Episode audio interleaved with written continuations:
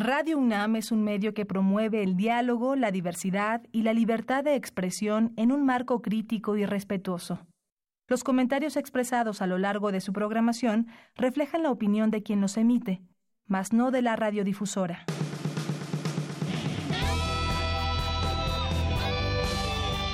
Prisma RU. Relatamos al mundo.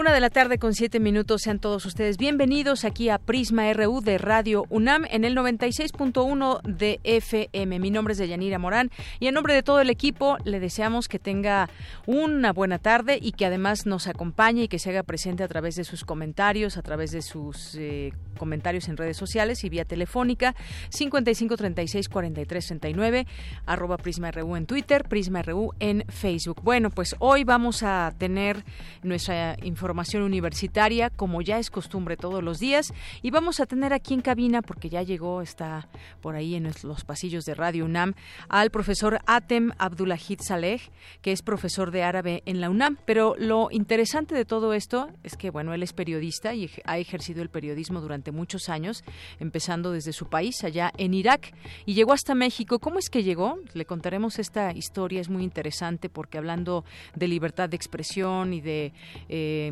de asesinatos de periodistas, bueno, pues él tiene mucho que contarnos al respecto de esto y será muy interesante de verdad escuchar em, de viva voz su historia.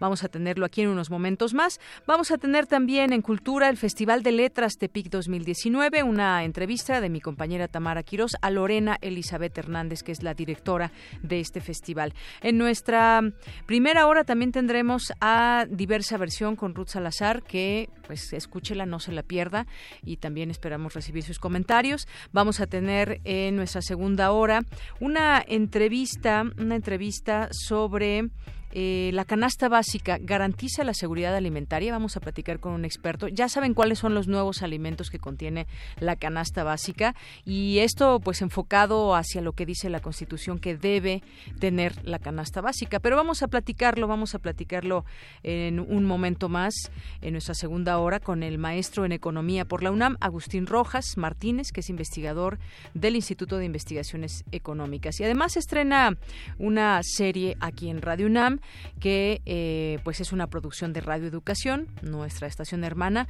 que se llama, es una serie entre hombres México. Y vamos a entrevistar aquí a la productora de esta serie, que es Pita Cortés. Hoy es jueves de Cinemaedro con el maestro Carlos Narro y también tendremos los contenidos de la Gaceta UNAM. Esto y más aquí en Prisma RU el día de hoy, 96.1 FM. Y desde aquí relatamos al mundo. Relatamos al mundo. Relatamos al mundo. Una con diez minutos en este jueves 31 de enero, último día de enero 2019. Ya se nos fue el primer mes. El rector de la UNAM, Enrique Graue, aseguró que no es conveniente que existan universidades públicas con problemas financieros. Más adelante mi compañera Virginia Sánchez nos tendrá aquí toda la información. Presentan el libro Derechos Culturales y Derechos Humanos. Cindy Pérez nos tendrá la información. El español, la única lengua que atraviesa 19 países en el continente americano sin cambiar de código. En unos minutos, Dulce García nos ampliará esta información. Por su parte, Cristina Godínez nos hablará sobre el doctorado honoris causa que la Universidad Estatal de Humanidades de Rusia entregó a la doctora Mercedes de la Garza. En los temas nacionales, una, una camioneta con un presunto artefacto explosivo fue hallada esta madrugada en el acceso de la puerta 4 de la refinería de Salamanca, con un mensaje dirigido al presidente Andrés Manuel López Obrador, a quien se le exige terminar los operativos Antiguachicol. Pemex informó que el abasto de combustible se normalizó en los estados como Jalisco, Guanajuato, Michoacán, Estado de México, Querétaro y la Ciudad de México. Por instrucciones presidenciales, tres funcionarios de Pemex fueron despedidos y son investigados ante presuntos desvíos e irregularidades en el manejo de recursos públicos en el marco de la llamada estafa maestra. En asamblea, la Coordinadora Nacional de Trabajadores de la Educación acordó la liberación de las vías férreas en Michoacán. Todos los miembros del gabinete presidencial presentaron su declaración patrimonial. Ayer se cumplía el plazo para los funcionarios federales. La gran mayoría de los migrantes centroamericanos que se encontraban en el estadio Jesús Martínez Palillo de la Ciudad de México dejaron esta madrugada el albergue y se dirigen ahora hacia la frontera norte. Y en los temas internacionales, el Parlamento Europeo reconoció hoy a Juan Guaidó como presidente interino legítimo de Venezuela, tras constatar que Nicolás Maduro ha rechazado públicamente la posibilidad de celebrar nuevas elecciones presidenciales. El presidente de Estados Unidos, Donald Trump, afirmó que los casos de asesinatos en México aumentaron en un 33% entre 2017 y 2018 y señaló que la crisis en la frontera sur es peor que la de Afganistán. El frío polar que azota el medio oeste de Estados Unidos ha provocado al menos 10 muertes, además de una cantidad creciente de personas tratadas en hospitales por síntomas de congelamiento. Hoy en la UNAM, ¿qué hacer y a dónde ir?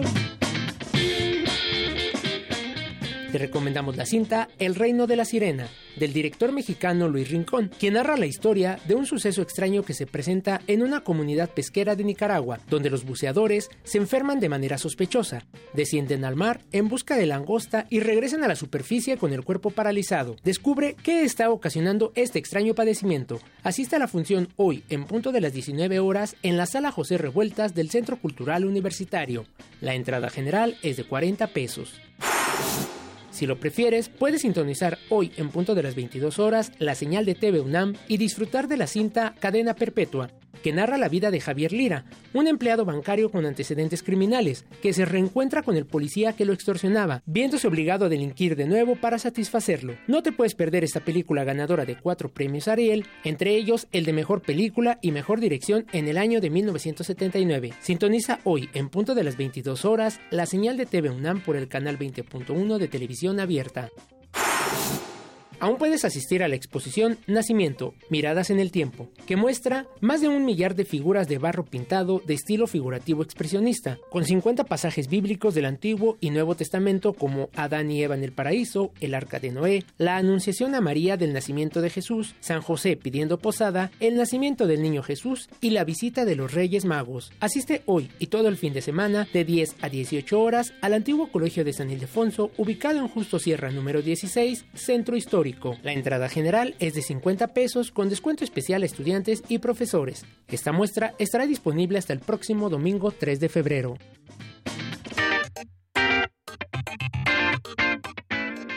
Porque tu opinión es importante, síguenos en nuestras redes sociales, en Facebook como Prisma RU y en Twitter como arroba PrismaRU.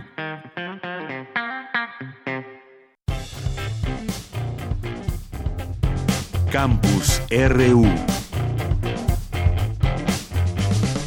¿Qué pasa en nuestro campus universitario? Vamos a enlazarnos con mi compañera Virginia Sánchez porque asegura el rector Enrique Graue que no es deseable ni conveniente que existan universidades públicas con problemas financieros. Vicky, ¿cómo estás? Buenas tardes. Hola, ¿qué tal? De ya muy buenas tardes a ti y al auditorio de Prisma RU. Pues sí, el rector dice que el problema financiero que viven algunas instituciones públicas de educación superior en el país, pues es una situación indeseable e inconveniente, por lo que ya se estableció, dijo, una mesa de trabajo con la Secretaría de Educación Pública para analizar la necesidad y viabilidad de un incremento presupuestal, además de que las 10 universidades que tienen este problema económico están trabajando en los problemas particulares de cada una, así lo señaló el rector de la UNAM, Enrique Graue, tras dictar una conferencia magistral en el TEC de Monterrey. Escuchémoslo. Sí hemos trabajado con ellos para procurar su viabilidad. Toda requiere presupuestación, pero los problemas de las universidades públicas es que están con eh, vulnerabilidad económica, que son estas 10 universidades, que son Zacatecas, Sinaloa, que ya lo resolvió esa parte, Morelos, Estado de México, Oaxaca, Chiapas, Tabasco, tiene más por decir algunas, que son aquellas que tienen problemas de pago de la última quincena de diciembre y las primeras de este año. Esta ya se resolvió ese problema y se está estudiando junto con la SEP, ya las universidades, cómo van a resolver sus problemas económicos. Derivan de una serie de distintos factores. Hay algunas que son por problemas de pensiones, otras son por problemas de financiamientos. Los problemas son diferentes están ya trabajando las universidades interesadas con la SEP. En su conferencia magistral denominada El papel de la educación superior en México de cara al futuro que se avecina, el rector señaló que la educación superior es una necesidad social, ya que es fundamental para la investigación y la innovación para el desarrollo económico, por lo que dijo al incorporar a más jóvenes a este nivel educativo, se puede generar más conocimiento, integrar de mejor manera el potencial femenino y formar nuevos científicos que innoven y ayuden a estimular la investigación básica con un enfoque social. También dijo que en los últimos 17 ciclos escolares hubo un crecimiento de un punto porcentual en la cobertura para este nivel educativo y de mantenerse así, para el 2024-2025 se alcanzaría el 45%, llegando de esta manera al promedio de los países miembros de la Organización para la Cooperación y el Desarrollo Económicos. Escuchémoslo. La cobertura de educación superior es del 38% pero hay estados que es muchísimo más abajo. Entonces, algo que tenemos que hacer en estas nuevas épocas es desarrollar la educación superior, particularmente en aquellos estados que están por debajo de la media nacional. Es ahí tal vez lo más urgente de puntualizar. Si nosotros aspirásemos a llegar en el 2024 a un 45% de cobertura, tendríamos que estar creciendo como 250 mil cupos anuales en educación superior. Yo creo que el esfuerzo tenemos que hacerlo y tiene que hacerse el esfuerzo presupuestal para poderlo conseguir. Por lo que subrayó, la educación superior debe crecer y tiene que garantizarse su calidad, por lo que es indispensable contar con suficiente financiamiento, pues el gasto por estudiante no ha aumentado de manera proporcional al de la matrícula. Este es el reporte de ella. Muy bien, pues muchísimas gracias, Vicky. Buenas tardes. Buenas tardes. Nos vamos ahora con mi compañera Cindy Pérez Ramírez. Presentan el libro Derechos Culturales y Derechos Humanos. Adelante, Cindy. Buenas tardes. ¿Qué tal, Deyanira? Me da mucho gusto saludarte. Este texto eh, fue elaborado por la Organización de las Naciones Unidas para la Educación, la Ciencia y la Cultura, UNESCO, en colaboración con la Comisión Nacional de los Derechos Humanos y reúne propuestas y líneas de acción para el planteamiento de políticas públicas para afrontar la consolidación de los derechos humanos, pero también de los derechos culturales, los cuales son esenciales para la formación de una identidad y la dignidad individual. Durante el acto, el Ombudsman Nacional, Luis Raúl González Pérez, señaló que la combinación de la política y los derechos culturales para lograr una reconfiguración es uno de los grandes retos y desafíos a los que se enfrenta México y el mundo para garantizar el respeto a los derechos humanos. Vamos a escucharlo se presentan a los derechos culturales como esenciales en el respeto, protección y garantía de nuestra dignidad humana. De lo contrario, se vulneran los derechos culturales y, de acuerdo a los principios de interdependencia e indivisibilidad, potencialmente a otros derechos. Para ello, se describen en el libro, porque no ha sido complicado dotar de importancia y prevalencia a estos derechos. En buena medida, esto se debe a la complejidad que ha traído definir el propio concepto de cultura a lo largo de la historia, así como de los distintos contextos sociales a los que el ser humano se ha enfrentado, lo que dificulta establecer claridad normativa, así como otras en la materia. De lo que no hay duda es que la cultura es un universo de significados y que es un término en constante movimiento pues depende propiamente del ser humano. Deyanira, recordemos que de acuerdo con la Declaración Universal de la UNESCO sobre diversidad cultural, esta debe ser considerada como el conjunto de los rasgos distintivos, espirituales y materiales, intelectuales y afectivos que caracterizan a una sociedad o a un grupo social. Estos rasgos abarcan, además de las artes y las letras, los modos de vida, las maneras de vivir juntos, los sistemas de valores, las tradiciones, eh, y pues bueno, vamos a, escuchar eh, en este caso a, perdón, Deyanira, hay un, problema eh, técnico. Y escuchar al representante adjunto interno de la Organización de las Naciones Unidas en México para la Educación, la Ciencia y la Cultura, Frederick Bacheron. que los derechos culturales exigen el matrimonio, si me permite la expresión, de dos disciplinas que en muchos casos se miran con recelo, para no decir con terror, es decir, la antropología y el derecho. Esta relación entre los derechos universales y el respeto de la diversidad cultural es seguramente uno de los desafíos más importantes de las democracias del mundo de hoy y especialmente en México. Por consiguiente, al adoptarse la Ley General de Cultura y Derechos Culturales, se hace necesario encontrar los mecanismos prácticos para garantizar el pleno ejercicio de los derechos culturales. Nos habla justamente de la importancia que debe tener esta materia. Deyanira, pues este es el reporte de este libro, Derechos Culturales y Derechos Humanos. Muy bien, gracias Cindy, buenas tardes. Buenas tardes. Hasta luego. Y bueno, pues nos vamos ahora con la diversa versión de Ruth Salazar y que, pues bueno, ¿alguna vez te ha molestado la forma en que se usa la palabra hombre para incluir a todos? En diversa versión se tratará de experimentar cómo los roles de las mujeres afectan sus vidas. Adelante. Diversa versión, transitando al horizonte de la igualdad.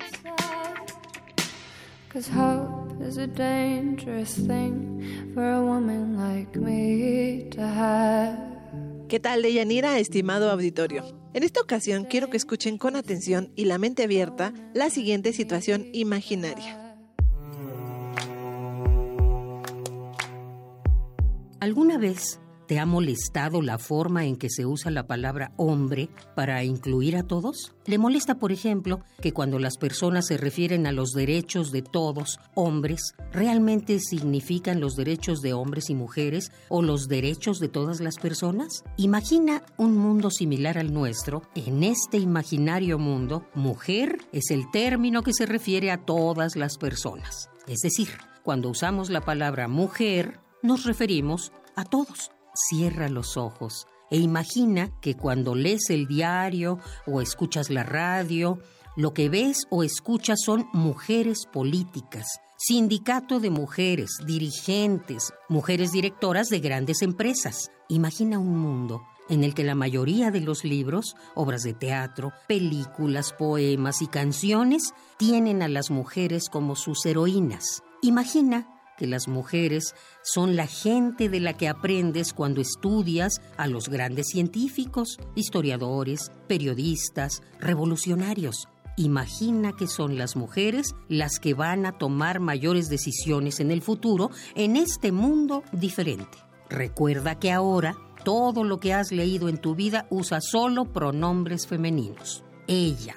Ella significa tanto niños como niñas, tanto mujeres como hombres. Recuerda que ahora no tienes hombres que te representen en el gobierno y todas las decisiones son tomadas por mujeres. Los hombres, cuyos roles naturales son como esposo y padre, encuentran satisfacción en la crianza, los niños y haciendo del hogar un refugio para la familia. Esto es solo natural para equilibrar el papel de la mujer que dedica todo su cuerpo a la raza humana durante el embarazo y que dedica sus poderes emocionales e intelectuales a garantizar el progreso y la sobrevivencia del planeta a lo largo de su vida. Imagínese más ahora acerca de las explicaciones biológicas para las mujeres como líderes y centro de poder. El cuerpo de una mujer Después de todo, representa la perfección del diseño. Incluso los genitales femeninos, por ejemplo, son compactos e internos,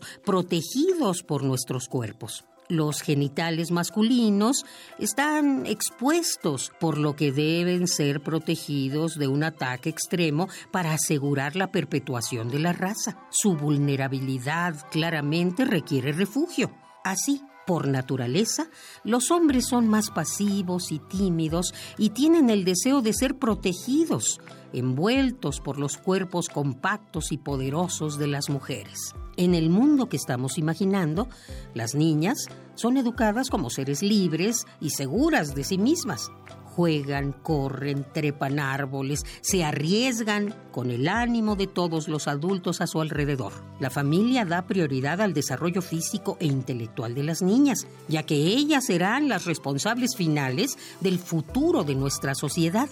Los niños, por otra parte, son criados para ser tímidos y obedientes. Se les anima a jugar juegos tranquilos en el hogar que los preparará para su vida como cuidadores de familia. Desde una edad temprana se espera que ayuden a sus padres. Ellos aprenden a admirar a las mujeres para tratar de complacerlas y cuidarlas. Se les enseña a convertirse en el espejo en el que se refleja la fuerza de la mujer.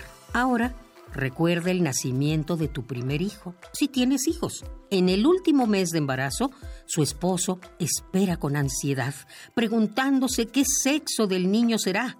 Tu primer hijo es un niño. Tu marido se sienta a tu lado sujetándolo. Este recién nacido ya lo cuida y lo protege instintivamente.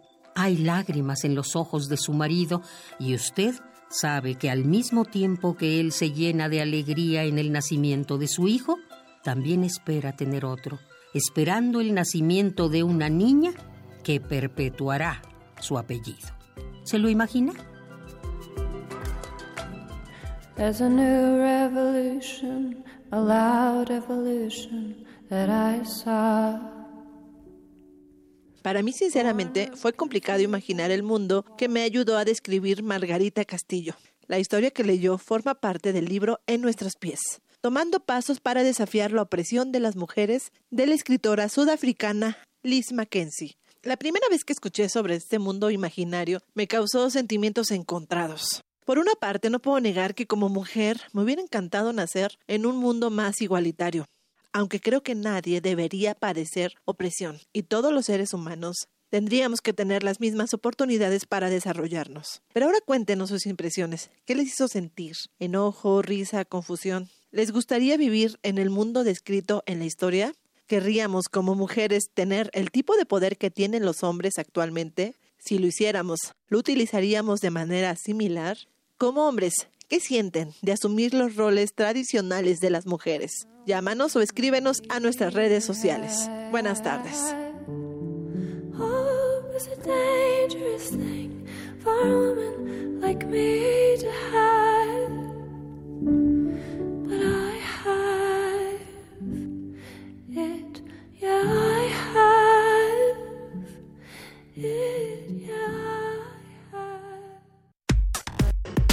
Relatamos al mundo. Relatamos al mundo.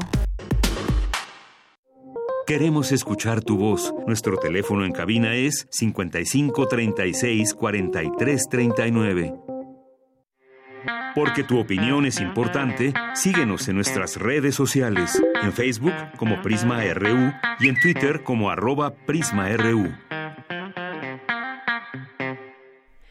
Bien, continuamos, es la una de la tarde con 29 minutos y como les habíamos dicho al inicio de esta emisión, vamos a platicar, ya está, está aquí con nosotros, eh, al profesor ahora, periodista, poeta, Antes. Hatem, antes, a ver si lo pronuncio bien, Hatem Abdullahid Saleh. Abdul Wahid. Abdul Wahid. Abdul Wahid. Abdul Wahid. Ah, sí. Abdul Wahid Saleh. Está bien. Muy bien.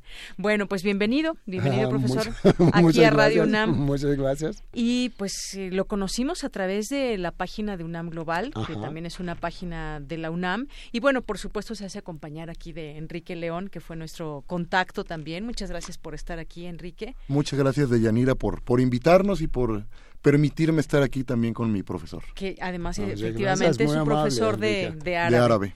Bueno, pues, eh, ¿qué hace Hatem Abdulwahid Saleh No, aquí vamos a hacer en- solo Hatem. Hatem, muy Así. bien. ¿Qué hace aquí en México? Porque pues él es, eh, eres periodista de Irak, después trabajaste en Siria, en Líbano, Egipto, Marruecos, hasta llegar a México. Y bueno, antes de que nos platiques tu historia, Hatem, me gustaría que nos hablaras, también vamos a reflexionar un poco sobre periodismo. ¿Cómo es que fue tu formación y cómo es tu relación ahora con el periodismo? ¿Cómo, cómo es que, qué es lo que has hecho como periodista a lo largo de todos estos años?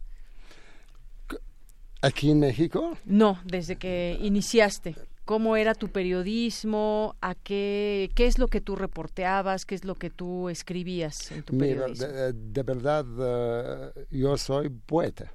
Yo soy poeta. pero durante de la guerra entre Irak y Irán, en los eh, 80 del eh, siglo pasado, eh, los periódicos en mi país necesitaban eh, periodistas para trabajar en la línea del fuego allá, para escribir eh, reportes. Sí. Por eso estudié en el año eh, de 84 a 88 eh, del siglo pasado. Estudié una carrera en la Facultad de Literatura en, en Bagdad, en la En. Universidad de Bagdad, eh, una carrera eh, de periodismo. Y tuvimos eh, profesores muy famosos del mundo árabe y también del, eh, de Europa, también. Y nos enseñamos cómo eh, vamos a trabajar y cuáles son nuestras eh, responsabilidades y cómo vamos a escribir el reporte con manera correcta. Eh, después eh, de mi eh, graduación, trabajé en un periódico. todos los periódicos eran del, o fueron del, del gobierno. No hay periódicos propios o periódicos... Independientes. no, no hay. Todos del gobierno. Por eso trabajé en el gobierno, en eh, un, eh, una se- secretaría, se llama Secretaría de eh, Cultura eh, e Información. Y trabajé en este periódico y empecé a ir cada semana una vez a la línea del fuego entre Irán y Irak y hacer muchas entrevistas con los soldados en sus lugares y eh, con fotos y con todo y escribir el reporte publicarlo el Muy bien, y justamente remontémonos a ese año, 2003, 2003, cuando Estados Unidos invade Irak. entró Entró, exactamente. Cuéntanos cómo era, cómo era ese Irak y cómo cambió después de esta invasión, porque te tocó esa parte cuando entra Estados Mm. Unidos y ese proceso que hubo ahí de eh, de verdad quiero decir algo muy triste, muy triste.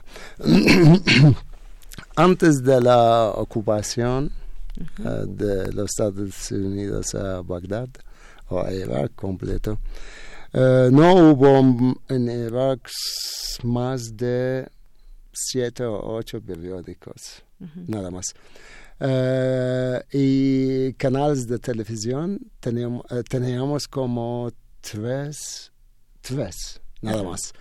Y estaciones de radio como tres también, nada más. muy pocos medios. Eh, sí, pero mm, eh, quiero decir algo importante sobre la gente en, el, en mi país. Casi toda la gente en, eh, en mi país leen, leen. Y com- hasta el pobre va a comprar libros para leer. Entonces, casi el diario, todos los periódicos en las calles, en, en los puestos, eh, ya, en, en- en- dos horas o tres horas la gente va a comprar y... ajá. Se termina. Es antes de 2003. Ujú. Cuando entraron los eh, gringos en 2003, no. Eh, teníamos como 120 periódicos y todos, no del gobierno, todos de personas tienen dinero y pueden hacer un, eh, Un periódico, un medio de comunicación. Ajá, Y van a rentar unos periodistas y pagan bien. Y van a- pero el problema, todas las noticias de esa, eh, eh, no esos o aquellos periódicos son falsos. Ujú. Todo falso. Y así. Eh, y nadie, eh, eh, toda la gente también empecé no leer porque saben que las noticias que están en estos periódicos no son ah, reales. Y bueno, ¿cómo llega mm, a través de tu trabajo empezaron a llegarte amenazas que hicieron que pues tú salieras de tu país? Eh, Es, es el, es el problema. Mira, eh, decimos, eh, yo soy como, tú eres ahora como mexicana. Si tu país está en peligro, ¿qué vas a hacer? Vas a defender tu país, ¿verdad? Yo soy como era que escribí a favor de mi país durante la guerra con Irán. Por eso, cuando el ejército de, los Estados Unidos entró a Irak, eh, muchas milicias militares armadas entraron con el ejército de los Estados Unidos. Estas milicias son iraníes, Mm. iraníes, y tienen una lista, se llama lista negra, Ujú. contiene todos los nombres de los periodistas que escribieron en contra de Irán durante la guerra. Mm, y en- Por eso entre esas listas eh, tienen, eh, tienen los nombres y las direcciones completas. Empezaron a perseguir cada uno y matarlo. A mí trataron de quemarme vivo en la calle. Y todavía tengo en mi cuerpo y me duele mucho todavía, hace 15 años y me duele mucho. Eh, trataron de matarme y no, no hubo gobierno y todavía no hay gobierno. Y no hubo ley y no hubo justicia. no- Entonces, cada quien puede matar a cada quien eh, sin... eh, sin mayor problema, digamos. No hay problema. Y han muerto muchos periodistas. En No este van a matar a cualquier persona como matan a una hormiga o una mosca. Así. Digamos que tú fuiste de, de esos periodistas que, que lograron salvar la vida y entonces, bueno, estuviste un tiempo en el hospital. ¿Y cómo, cómo es que sales de, de Irak? ¿Y, y cómo decides Ah, que ¿cómo? te vas a Eh, Siria? eh, me quemaron en, el, eh, en, la calle, eh, rociaron mi cuerpo con gasolina y me quemaron. Quedé en el, en el hospital 43 días Ujú. como un bollo en el horno, desnudo, sin piel, sin piel, eh, con cremas y así. Y yo grito, eh, quiero que quitan eh, Que te quitaran esa m- parte mi, de- mi de mano cuerpo por el dolor. porque me duele mucho. Eh, un día un enfermo entró a mi eh, yo estaba en una habitación solo porque eh, tenían miedo que mis mis ¿Tus eh, heridas? ajá, Ajá. van a Infectarse. eh, sí bo- porque muy muy muy muy peligroso Ujú. sin sin sin bien Eh, y me dijo hay unas personas militares que quieren eh, entrar para visitarte y yo no tengo amigos militares y le dije mira yo no tengo amigos me dijo entonces ellos de las mil- milicias que hicieron esto y ellos saben que tú todavía estás vivo Y van por quieren ti. y pueden inyectar el, el- el- el suero, con están- algo y van a matarte. Entonces debes escapar. Pero yo no puedo mover, no puedo mover nada. Y me dijo, yo voy a ayudarte. Y eh, enrolló mi cuerpo con eh, bandage, Ajá, como momia, y me puso... eh, Para en- que pudieras escapar. en una ambula- ambulancia. En una ambulancia. Escapamos en una ambulancia. Pero el problema cuando salimos, yo no tenía lugar para ir porque mi casa eh, Estaba era, vigilada o eh, estaba eh, quemada. quemada. Eh, Quemaron porque- tu casa. eh, sí, quemada. Por eso es que había una eh, familia de mis eh, tías eh, en norte de Bagdad como una hora y me quedé allá hasta recibí una invitación para visitar a eh, Siria. Siria. Siria. Ujú. Y yo aproveché el tiempo para escapar. Ujú. ya. ¿Cuánto No. tiempo estuviste en Siria?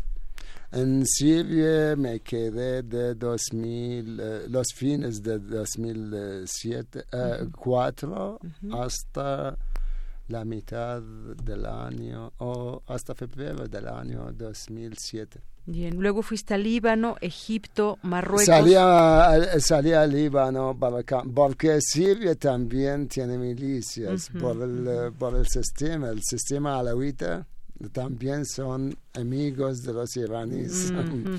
y escape a, a Líbano y encontré Hezbollah. También es una parte. de- Escape a Egipto. Egipto. Y la vida en Egipto muy difícil, de verdad. Por eso hablé con, eh, con una amiga en, eh, en Marruecos y ella tiene relaciones con, la, eh, con el... con el secretario de. Relaciones Exteriores de, de, de Marruecos, porque es difícil tener la visa de Marruecos. Ujú. Un iraquí va a tener Sí. visa de Marruecos es difícil, muy, muy complicado. Ella habló con él Sí.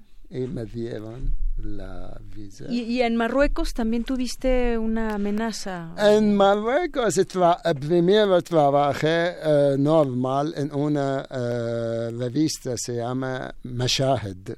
Como periodista pudiste trabajar Sí, en como Marruecos. periodista trabajé y todavía tengo unas eh, copias de- y tengo hasta el, eh, el chaleco de ellos. Sí, sí. tengo. Ujú. Eh, y trabajé normal, pero después un año recibí esta llamada en, Marruecos, en y me dijo, ¿sabes quién soy? No, yo soy iraquí y Ujú.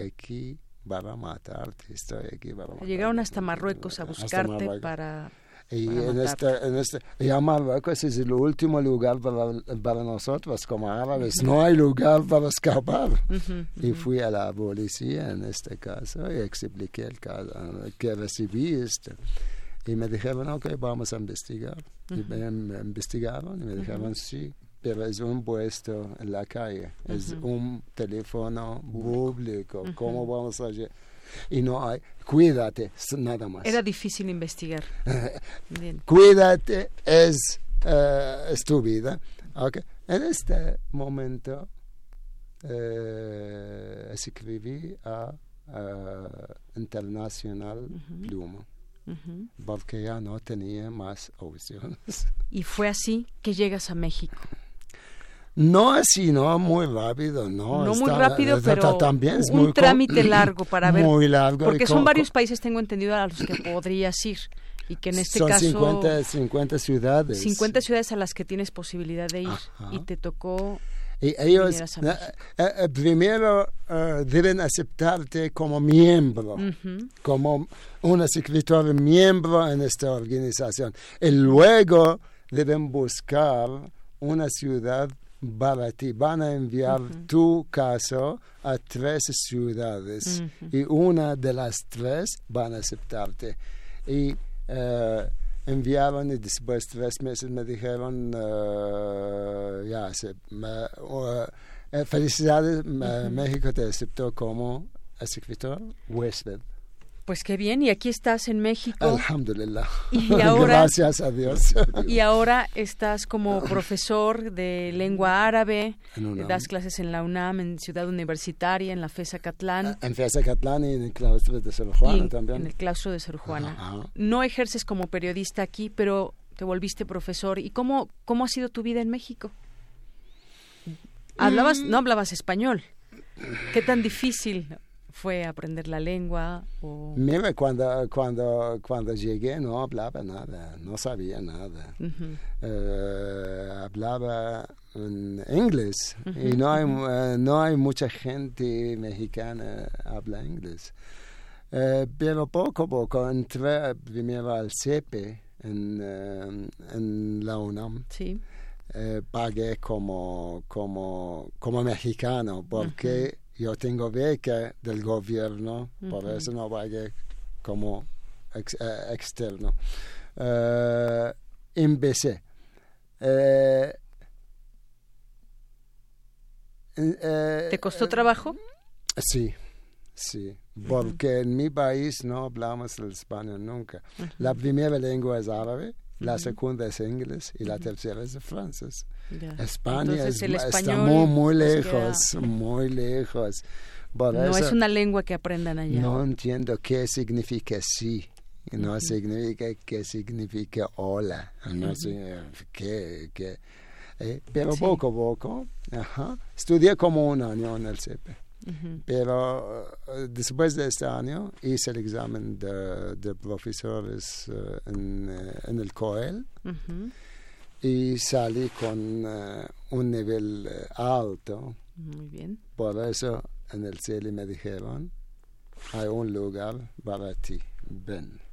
¿Y cómo ha sido tu adaptación en esta época, en este momento más bien, en este momento de tu vida?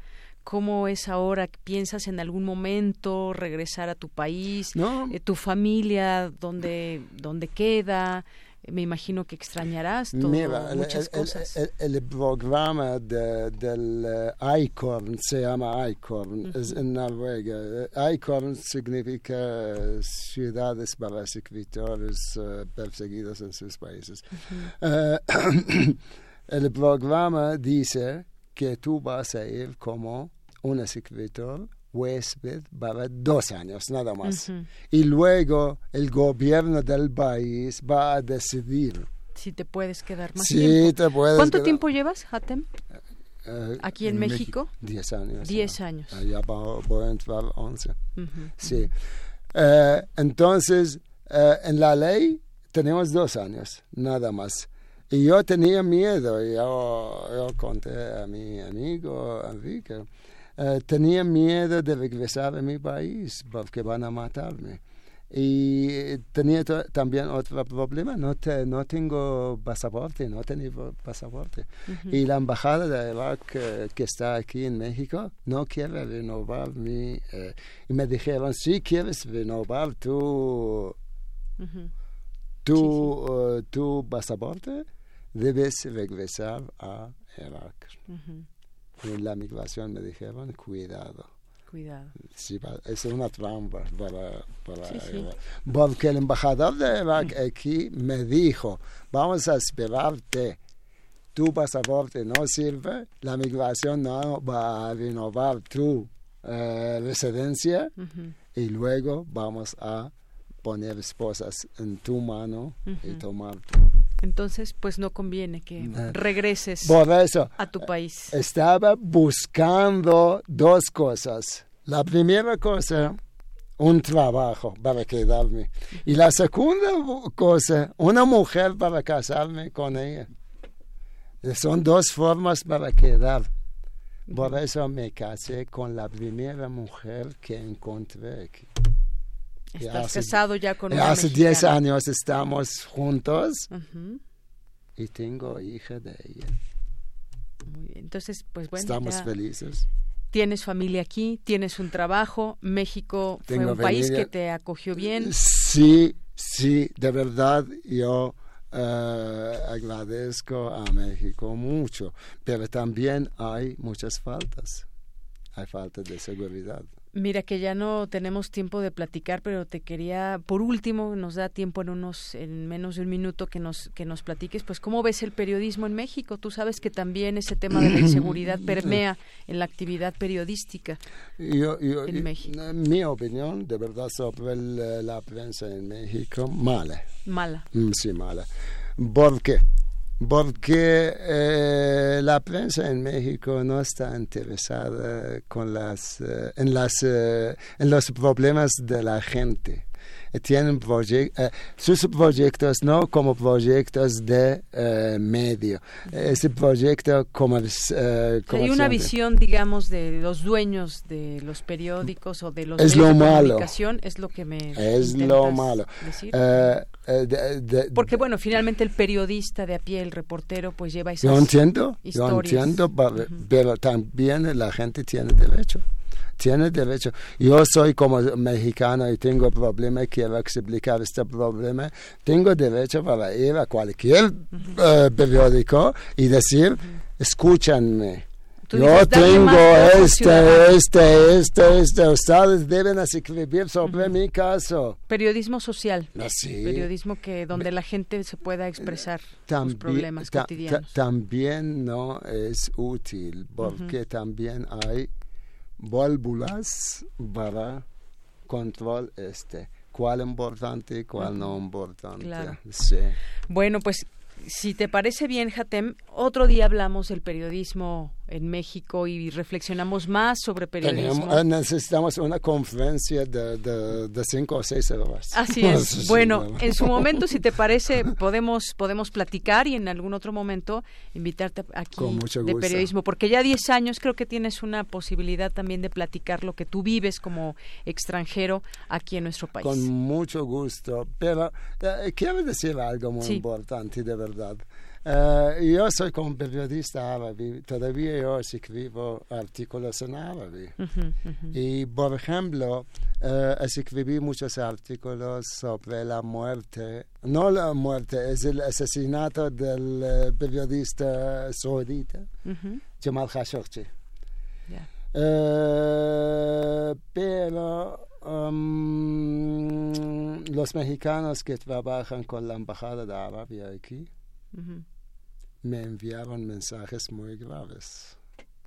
Prefieren que no escribas al respecto. Bien. Y no pues puedo decir más. no podemos decir más. Pero bueno, seguiremos en otro momento platicando. Hatem, muchísimas gracias por estar aquí con nosotros Muchas también. Gracias. Enrique de León, gracias, por venir. Hatem Abdullahid Saleh. Abdullahid Saleh. Muy bien, muchas gracias. Bueno, pues gracias por venir y continuamos. Muchas gracias. Muchas gracias. Relatamos al mundo. Relatamos al mundo.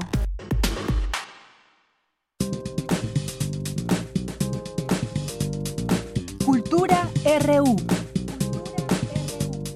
Deyanira, es un gusto saludarles a través de esta frecuencia. Entramos a la información y les cuento que hoy, 31 de enero, inicia la cuarta edición del Festival Letras en Tepic, un encuentro que reúne a 135 escritores como Margot Glantz, Jorge Polpi, Elmer Mendoza y Juan Villoro, quien, por cierto, abre el programa de actividades. Y bueno, para compartirnos más detalles, nos acompaña en la línea Lorena Elizabeth Hernández. Ella es directora del Festival Letras en Tepic.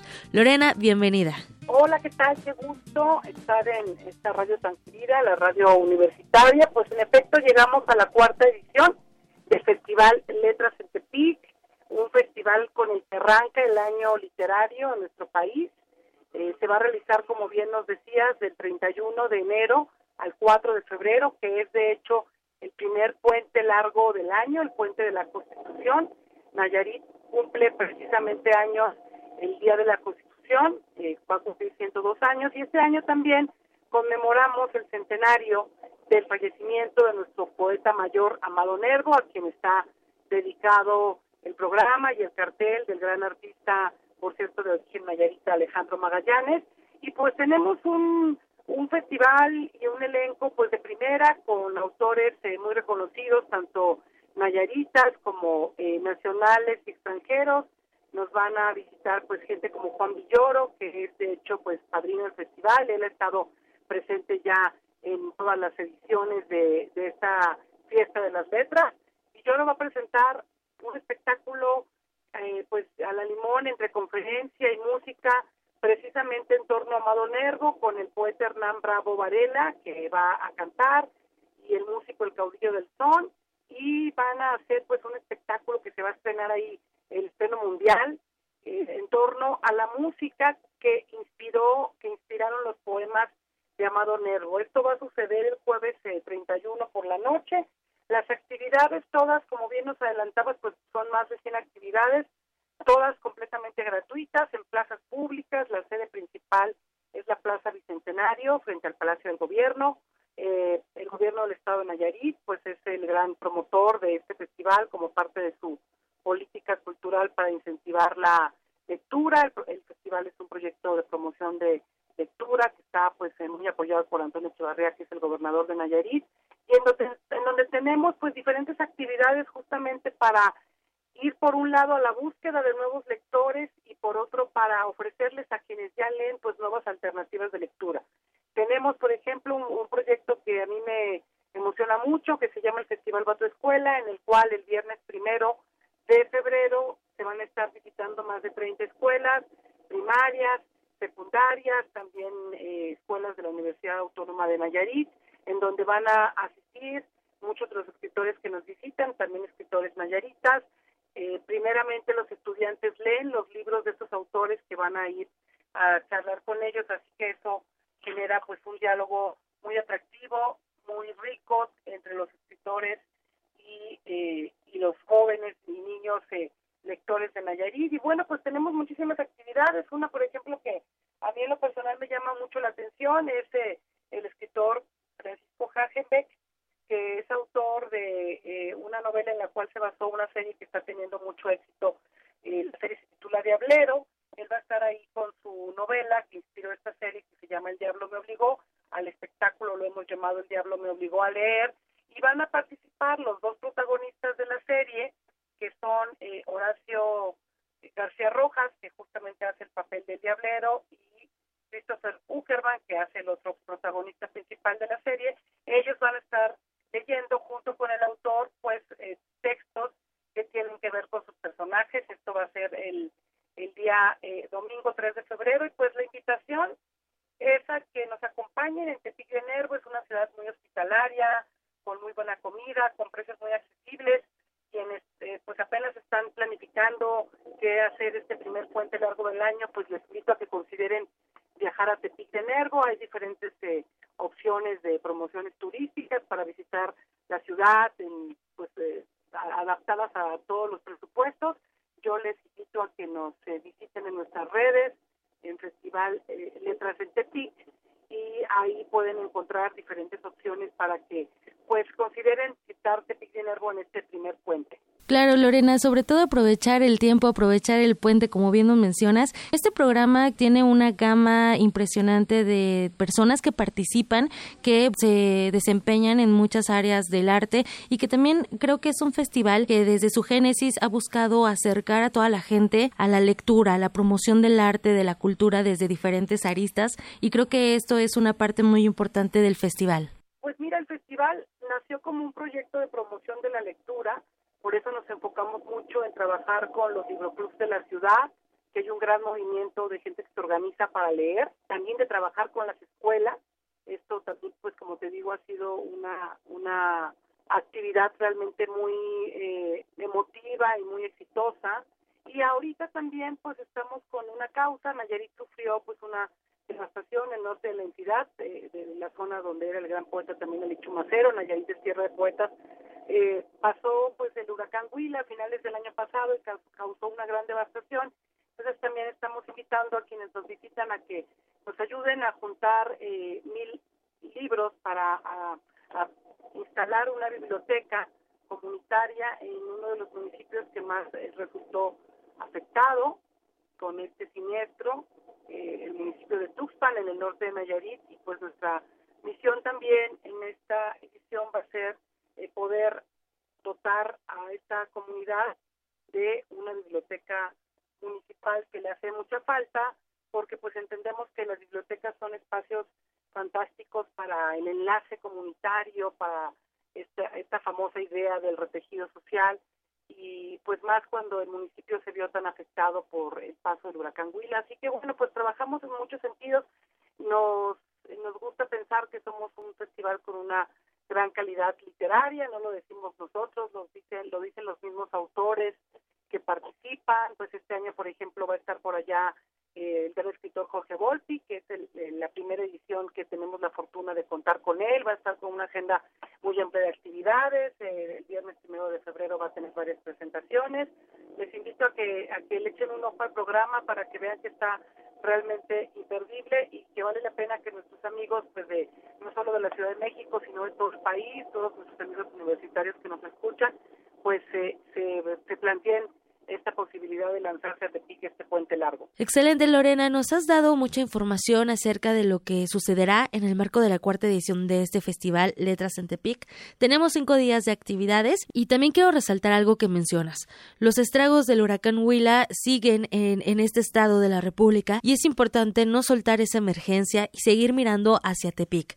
Sé que, bueno, tú has realizado una gran labor de difusión para que visitemos este lugar, eh, este lugar maravilloso conocer a su gente, sobre todo a los que han dejado ese legado cultural para propios y ajenos? Pues mira, yo soy originaria de Tepic, de Nervo, tengo la fortuna de compartir la ciudad de origen con ese gran intelectual escritor que fue Amado Nervo.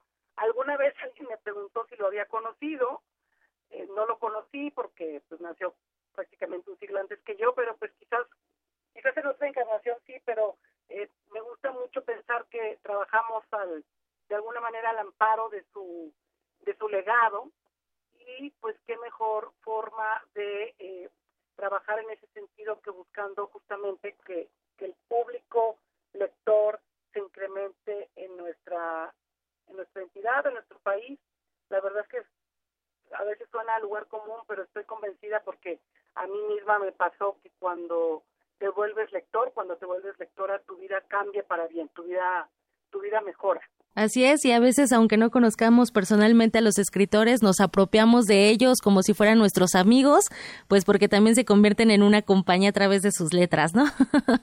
Así es, pues siendo de una ciudad y de un estado de poetas, yo eh, pues crecí declamando esa poesía, era parte de las actividades escolares y me siento muy cercana a Amado Nervo y además tuve la fortuna de conocer personalmente a, él sí, al gran Alicho Macero. Entonces, sí, siempre son una, una inspiración, nuestros autores favoritos, nuestros autores guías y a ellos siempre a ellos siempre invoco para que para que estas actividades y todas las que tienen que ver con el tema de las letras salgan bien. Excelente Lorena, bueno pues entonces tenemos una cita, no me resta más que agradecerte que nos hayas tomado la llamada y también desearle larga vida al Festival Letras en Tepic. Muchísimas gracias por esta entrevista Lorena Elizabeth. Gracias, un saludo a todos los amigos de nuestra querida radio universitaria, mi alma mater, la UNAM un abrazo y les esperamos en Tepic de Nervo. Un abrazo, Lorena. Muchísimas gracias. Y bueno, ella fue Lorena Elizabeth Hernández, promotora cultural y directora del Festival Letras en Tepic. Hasta aquí la información de hoy y les deseo que tengan una excelente tarde. Prisma RU. Relatamos al mundo.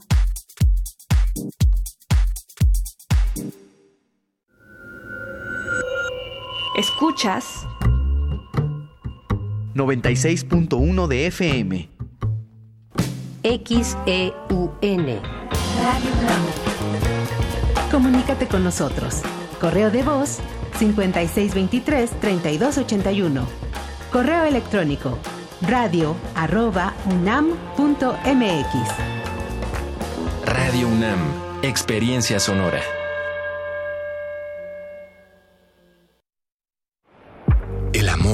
Es también una liberación del corazón, una plegaria por cumplirse, la posibilidad de una vida sublime.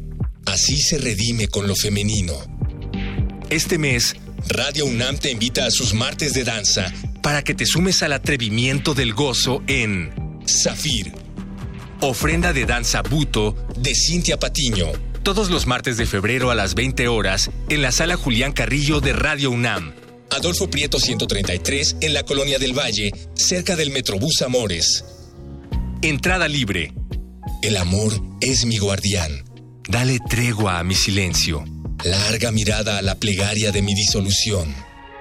Radio UNAM. Experiencia sonora.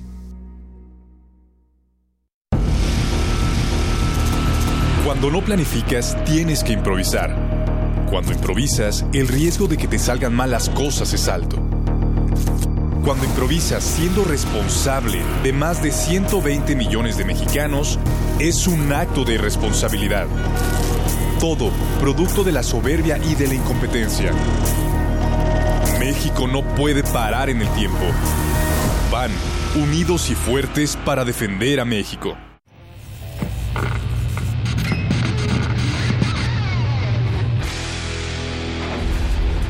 Por cortesía de cuando el rock dominaba el mundo, un minuto de...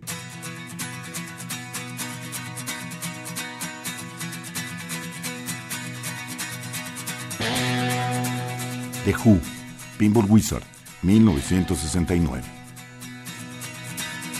Ever since I was a young boy, I played the silver ball. From Soho down to Brighton, I must have played them all. But I ain't seen nothing like him sure plays a mean pinball.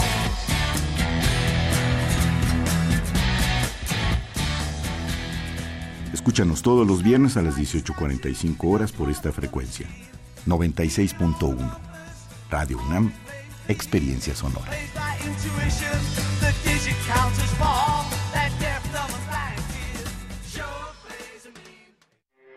Porque tu opinión es importante, síguenos en nuestras redes sociales, en Facebook como Prisma RU y en Twitter como arroba PrismaRU.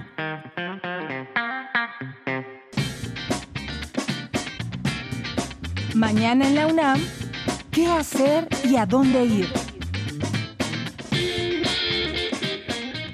Del 9 al 17 de febrero se llevará a cabo la edición número 26 del Festival Internacional de Teatro Universitario. Disfruta de talleres, conferencias, lecturas dramatizadas y las obras finalistas de este festival que es organizado por Cultura UNAM. Este festival se ha consolidado como la muestra de teatro universitario más importante a nivel nacional, mostrando el talento artístico de alumnos de nivel bachillerato, superior y de escuelas de todo el país. Consulta la programación completa de las actividades en www.teatro.unam.mx.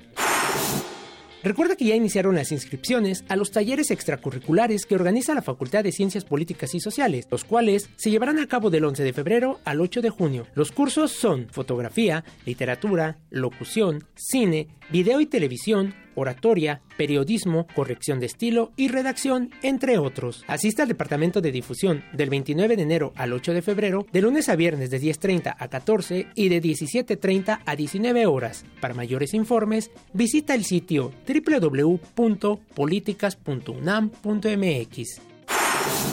La Facultad de Derecho te invita a la presentación del libro Diputados Constituyentes, texto coordinado por el doctor Armando Soto Flores, jefe de la División de Estudios de Posgrado de esta facultad. El prólogo está a cargo del académico Raúl Contreras Bustamante. Asiste a esta presentación el próximo martes 3 de febrero en dos horarios, 9 y 17 horas, en el aula magna Jacinto Payares de la Facultad de Derecho en Ciudad Universitaria.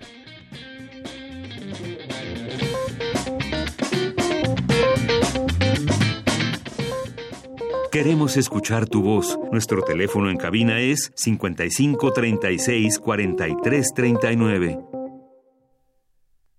Bien, continuamos, son las 2 de la tarde con 8 minutos. Gracias por continuar con nosotros en esta segunda hora de Prisma RU, aquí en Radio UNAM 96.1 de FM. Es un gusto estar aquí con ustedes, acompañándoles a través de, de, la radio o a través de donde nos estén escuchando, en su teléfono o a través también de internet en www.radio.unam.mx. Y bueno, también comentarles, ya están ahí nuestros podcasts para las personas que nos han preguntado, para que los puedan consultar ahí en la página que les acabo de dar, se van a la parte de podcast, ahí están todas las series y en Prisma RU ahí pueden descargar nuestros podcasts para las personas que nos han preguntado al respecto. Y gracias por sus llamadas, sus comentarios. Nos llamó por teléfono Raúl Acosta desde Jalisco y nos dice se eliminaría el término hombre por especie. De esto también vamos a platicar en un momento más eh, sobre un programa que se inicia aquí en Radio UNAM, que es una producción de Radio Educación, y también por esta sección de nuestra compañera Ruth Salazar en torno a este este término. Pues es uno es un tema que debemos seguir platicando y pues sobre todo también ponerlo a la discusión estos términos de pronto que pueden ahora eh, pues establecerse de una u otra manera sin molesta la, la, forma en que se usa la palabra hombre para incluir a todos. El hombre em, eh, ahora se está utilizando también esta x de pronto para referirse a ambos géneros femenino y masculino y que ya muchas personas lo usan en su cotidiano. Pero, pues, ¿qué trae todo esto? Vamos a seguirlo platicando. Em, por lo pronto, pues también quiero mandar saludos aquí a Alejandra y nos dice, ojalá haya más entrevistas con este tipo de personajes como lo es Hatem Abdullah Haid, espero pronunciarlo bien. Los radioescuchas del programa tenemos la oportunidad de enterarnos cómo fue la travesía de estas personas para llegar a nuestro país. Tienes toda la razón, Alejandra. Hay mucha gente, muchos extranjeros que vienen a México, que lo adoptan como nación y que son personas de bien y que son personas que pues han sido acogidas por nuestro país, que vienen huyendo de la violencia, como el caso de Hatem. Eh, de Hatem que vino eh, pues a México después de hacer un periodismo después de que entró a Irak eh, Estados Unidos y que fue perseguido fue quemado vivo. Afortunadamente no murió y puede hoy contarnos de una vida pues plena aquí en nuestro país. Gracias Alejandra. Margeven también aquí presente César Soto Ramón Vázquez nos dice que algo había pasado y nos ibas a dar hasta bueno no sé aquí a qué se refiere Ramón Vázquez bueno, Muchas gracias por tu comentario y saludos hasta Dallas, Texas, que es de donde nos escuchas. José Luis León, también eh, Carlos Río Soto, Verónica Ortiz Herrera, que nos dice, qué buena entrevista, por favor invítenlo otra vez, nos conmovió mucho su historia, lo malo que no puedo ejercer como periodista. Así es, Verónica, gracias por tu comentario. Ani dice, realmente me movió y lo leeré a detalle y lo usaré para, para mis clases, esto de que venía también en la diversa versión de Ruth Salazar. Gracias, eh, Ani, eh, Plaza Histórica, que nos escribe por aquí. Diogenito también presente a través de redes sociales. Eh, ya comentábamos, Chateau, eh, también mm, Ramón Vázquez. El Zarco, la vida de ese camarada está para una película bien intrigosa y tensosa. Gracias, y que Tecuán y Silvia Vargas, FL eh, Tepic también, eh, que muy atentas a esta colaboración de cultura sobre este Festival de Letras de Tepic. Em, también por aquí está Margeven, ya lo mencionábamos, Fátima Galvós, muchos saludos, Alejandro Cardiel, Daniel Francisco, em, Maleni Castillo, también por aquí, y más 52 Efren, presente aquí con nosotros.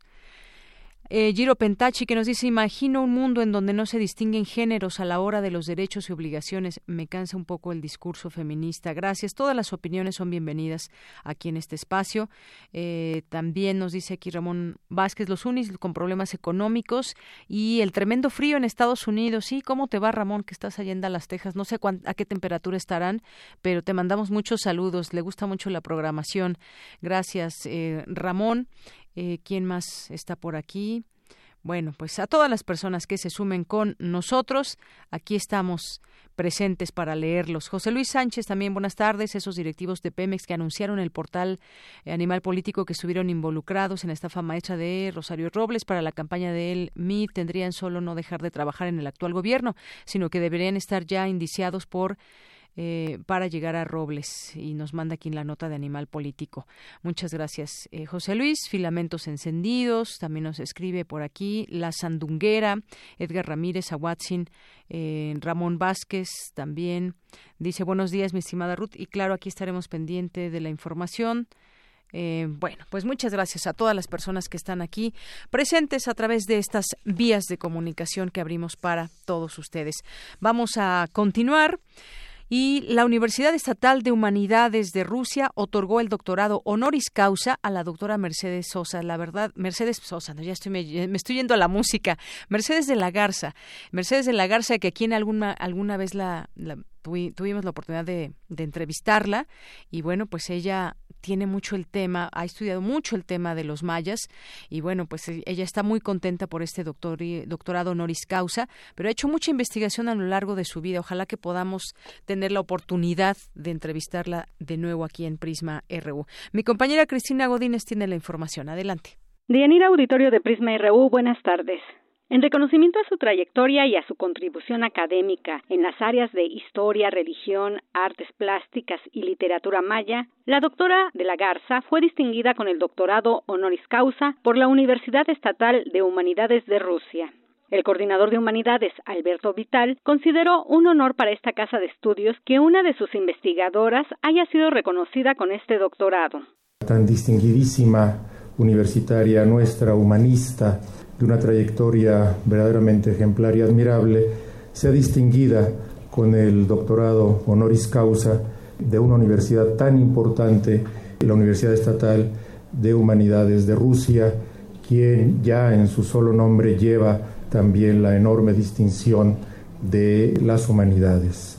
En tanto, la doctora de la Garza Camino se dijo honrada por la distinción. Me honra profundamente que la prestigiosa Universidad Estatal Rusa de Humanidades me haya distinguido con este doctorado honoris causa por una labor académica cercana a aquella que formó parte del sentido de su vida y proporcionó una gran plenitud académica al gran científico ruso Yuri Norosov, el conocimiento de la cultura maya. Y agradezco con todo mi afecto a la doctora Galina Ershova su intervención para el otorgamiento de esta distinción y valoro altamente su labor tanto en Guatemala como en México y en Rusia para dar a conocer los logros epigráficos de Yuri Norosov. El embajador de Rusia en México, Víctor Coronelli, habló de la importancia de consolidar la cooperación entre México y Rusia y felicitó a la investigadora mexicana. Deyanira, Mercedes de la Garza Camino es doctora en Historia por la Universidad Nacional Autónoma de México, investigadora emérita por la UNAM y del Sistema Nacional de Investigadores, así como miembro del número de la Academia Mexicana de Historia. Entre sus libros están El hombre en el pensamiento religioso náhuatl y maya, El universo sagrado de la serpiente entre los mayas, Rostros de lo sagrado en el mundo maya, esto por citar algunos. Este es mi reporte, muy buenas tardes. Gracias, Cristina. Muy buenas tardes. Vamos ahora con Dulce García. El español, la única lengua que atraviesa 19 países en el continente americano sin cambiar de código. El de México, en particular, comparte mitos, refranes y albures, según eh, la académica Concepción Compani. Adelante, Dulce. Deyanira, muy buenas tardes a ti al auditorio de Prisma RU. La gramática es un sistema con una base neurofisiológica en la que se involucran en cualquier acto del habla, desde el diafragma hasta millones de conexiones neuronales para decir un simple sí o un simple no. La gramática no solo tiene esta base tan fuerte genética y neuronal, sino que además es el cimiento de la comunicación humana. La capacidad de hablar una lengua es un hecho biológico natural que tiene una prioridad que no tienen otros sistemas de comunicación, como lo es por ejemplo la escritura Hoy día más del 90% de las lenguas inventariadas en todo el mundo se mantienen en la oralidad. Estas y otras ideas explicó la doctora Concepción Compani, miembro del Colegio Nacional, al ofrecer la conferencia La identidad lingüística de los mexicanos en el siglo XVIII. Dijo que estudiar las lenguas ayuda a saber cómo es la visión del mundo de las personas. Y para mí lo más importante de tener gramática, en este caso estamos hablando de gramática en lengua española, el día pasado vimos cómo está permeado el español de México de indigenismos, de lenguas indígenas, el tener una lengua específica es lo que nos hace ser seres históricos. Eso es lo más importante de tener gramática y de hablar una lengua específica. El haber nacido en unas coordenadas geográficas, sociales, culturales determinadas es lo que nos hace hablar lenguas diferentes, pensar en este caso en español de México con cabeza de mexicanos en cabeza de mexicanos y nos estructura el mundo con una visión de mundo de mexicanos. Deyanira Concepción Compani detalló que compartir símbolos, mitos, juegos, refranes, albures es lo que en lingüística se conoce como compartir una biblioteca mental, así como compartir una sociedad y expresar un derecho de ciudadanía. No es de élite leer y escribir, es un derecho de ciudadanía, es una marca de ciudadanía. Y también hay que decirlo, abrir la boca en español de México, nos, en automático nos da una identidad de mexicanos. Dime cómo hablas y te diré quién eres. Eso es el, ese es el meollo del día de hoy. O dime cómo escribes y te voy a decir también quién eres eres mexicano o eres argentino o eres español. Por último, les comento que la doctora Compani destacó que el español es la única lengua que puede atravesar 19 países en el continente americano sin cambiar de código y sin cambiar de patrimonio intangible. Podemos recorrer 19 países y abarca 12 millones de kilómetros cuadrados Hispanoamérica. No hay ninguna lengua en el mundo nativa materna que tenga esa extensión geográfica y esa vastedad de países compartiendo el mismo código y el mismo patrimonio intangible, la misma gramática. Este es el reporte. Muy buenas tardes. Gracias, Dulce. Buenas tardes. Queremos escuchar tu voz. Nuestro teléfono en cabina es 55 36 43 39. Relatamos al mundo. Relatamos al mundo. Continuamos dos de la tarde con 20 minutos. Hablemos de la canasta básica y estos eh, productos que se agregan a esta. Em, el propósito de esta canasta básica, que como lo dice en la página oficial de la SADER, la Secretaría de Agricultura y Desarrollo Rural, que dice que el propósito de la canasta básica es contribuir a la seguridad alimentaria de la población vulnerada por la pobreza, abasteciendo productos variados que aportan requerimientos nutricionales. Y bueno, ¿qué es, para qué sirve la canasta básica? Y bueno, pues analicemos este tema que además fue anunciado hace unos días por parte del presidente Andrés Manuel López Obrador sobre pues estos nuevos productos que se agregan, cuáles son y si está bien que se hayan agregado y si esto pues nos ayuda con ese tema de eh, la alimentación de calidad y también pues la seguridad alimentaria en nuestro país. Está ya con nosotros el maestro en economía por la UNAM, Agustín Rojas Martínez, él es investigador del Instituto de Investigaciones Económicas y sus líneas de investigación son economía de la alimentación y seguridad alimentaria. ¿Qué tal, maestro? Muy buenas tardes, bienvenido a Prisma RU de Radio UNAM. ¿Qué tal? Buenas tardes, señorita. Bueno, pues quisiera preguntarle, ¿la canasta básica garantizará seguridad alimentaria? ¿Qué le parece estos productos que contienen la canasta básica y sobre todo enlazándolo a este sentido de la seguridad alimentaria? Mm. Sí, bueno, antes que nada, muchas gracias este, por, por, el espacio.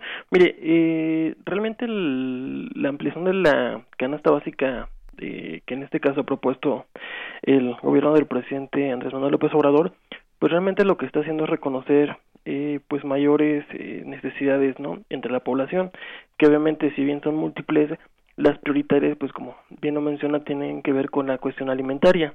Eh, realmente eh, en términos digamos generales pues esta canasta propuesta contiene mucho de lo que ya se había venido pues prácticamente contemplando quizás desde hace algunas décadas por ejemplo con la conformación de la Coplamar y obviamente si vemos vamos desde los ochentas quizás con el sistema alimentario mexicano, ¿no? Que era este pues parte importante de conformar una canasta básica que atenderá las necesidades sobre todo pues nutrimentales de la población pero que en este sentido también pues contemplará por lo menos eh, pues diversos productos que en este caso pues corresponden a la producción interna no eh, digamos que estos 17 productos que se agregan pues entre, bueno, entre ellos cabe destacar, por ejemplo, que ya están contemplando la incorporación del hacha y el amaranto por sus cualidades nutrimentales, pero este pues también ya reconocen, por ejemplo, otros que son imprescindibles en el patrón alimentario nacional, por ejemplo, como son pues el huevo y obviamente pues históricamente llámese la, el consumo de garbanzo, chícharo. Y obviamente también pues qué importante fue que por ejemplo ya reconocieran bien el consumo de frutas y verduras frescas, ¿no? Que en este caso pues tienen que ver ya con la producción regional que eh, pues como lo mencionaba en este caso el presidente eh, se va a dar una orientación eh, en mayor medida y preferencia a los productos que se produzcan pues en este caso regionalmente con el fin de tener pues eh, una vamos a decirlo así no un fortalecimiento de la economía de las localidades pero sobre todo también evitar justamente las eh, digamos los problemas que pues en este caso también se podrían presentar por la cuestión del desabasto de alimentos no eh, me parece que es un es una propuesta pues buena pero que también eh, todavía deja algunas interrogantes, por ejemplo, en términos de la calidad de la alimentación. Porque si bien se amplía el número de productos que en este caso pues ya contemplan a las sobre todo a las poblaciones más marginadas del país eh, todavía pues tendremos que analizar de forma más pormenorizada este pues la calidad. Y en esto que quiero también decir no que eh, prácticamente eh, aunado a la calidad de la alimentación, por ejemplo, para el concepto de seguridad alimentaria propuesto principalmente por este organismo que es todavía el hegemónico, digamos, en las cuestiones de medición de la seguridad alimentaria, que es la FAO. Por ejemplo, la FAO en su perspectiva metodológica y también conceptual plantea que la seguridad alimentaria tiene que ver con tres dimensiones básicas. En este caso tiene que ver con una producción interna, con las posibilidades de acceso de la población a los alimentos y como comentaba en una tercera dimensión es la utilización óptima de los alimentos que en este caso se referencia a las capacidades del cuerpo humano a partir de un buen nivel nutrimental de poder este absorber los nutrientes y que esto obviamente estaría asociado con la calidad de la alimentación no eh, en términos de seguridad alimentaria este este proyecto de la ampliación de la canasta básica me parece que es acertado en la medida en que actualmente pues el país tiene una alta vulnerabilidad en términos eh, alimentarios quiero hacer referencia principalmente en las dos dimensiones este que son la producción y el acceso a los alimentos en términos de producción porque tenemos una alta dependencia alimentaria sobre todo en los granos básicos que en este caso pues teníamos ya prácticamente reportes, por ejemplo en el arroz, ¿no? Que se llegaba a tener casi el 90% de, de importaciones, pero que eh, sobre todo también en el maíz, ¿no? Eh, que eran, digamos, eh, los elementos eh, nodales que provocaron ciertos niveles de vulnerabilidad repetida y de inseguridad, pero eh, que en términos generales ya digamos, eh, digámoslo así, ¿no? Del conjunto de productos el país tenía una dependencia del 40%, todavía al cierre del 2017 y pues en este caso principios del 2018 oscilaba entre el 39 y 40% y que desafortunadamente las recomendaciones de la FAO pues dicen que nada más eh, en términos generales se pueda tener en mayor digamos en un caso extremo una dependencia de las importaciones de no más del 20%. eh, pero esto pues obviamente en términos de seguridad alimentaria qué es lo que implica, ¿no? Que al final la eh, la apuesta del gobierno actual ya no solamente es pensar la seguridad alimentaria en términos de una ecuación del balance de oferta y demanda de alimentos, es decir, que ya no se está pensando en una política como la que se experimentó en la década de los 80, con una política de ventajas comparativas y que estaba ad hoc con el modelo, digamos, llamado en algunas ocasiones neoliberal o ya en economía muy, más bien lo denominamos un modelo de economía abierta que es de apertura comercial uh -huh. y que finalmente lo que hizo fue dar prioridad a una cuestión no básica que era bueno si resultaba más barato comprar el en el exterior que producir los alimentos internamente pues obviamente tendríamos que adquirirlos eh, en términos de foráneos no sí. simplemente que esta política lo que dejó de facto pues fue el abandono del campo los altos niveles de migración interna y sobre todo una parálisis productiva. Uh -huh. Entonces, ahora no se piensa la seguridad alimentaria, en el gobierno actual no la piensa simplemente como una condición de tener la disponibilidad interna,